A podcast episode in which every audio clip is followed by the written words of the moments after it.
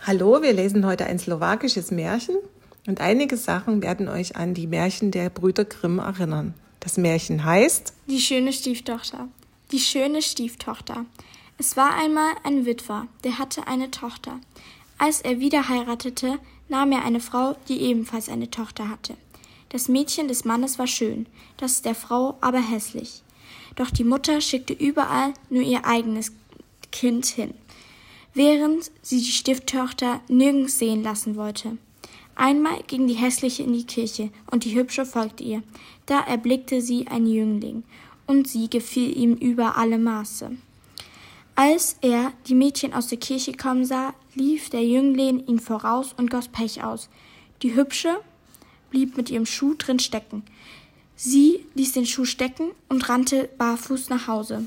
Der Jüngling nahm den Schuh an sich und ging damit von Haus zu Haus, um die, Schön um die Schöne zu finden. Aber wohin er auch kam, keiner passte der Schuh, so klein und zierlich wie er war. So kam er schließlich zu dem Haus, in dem die Hübsche wohnte.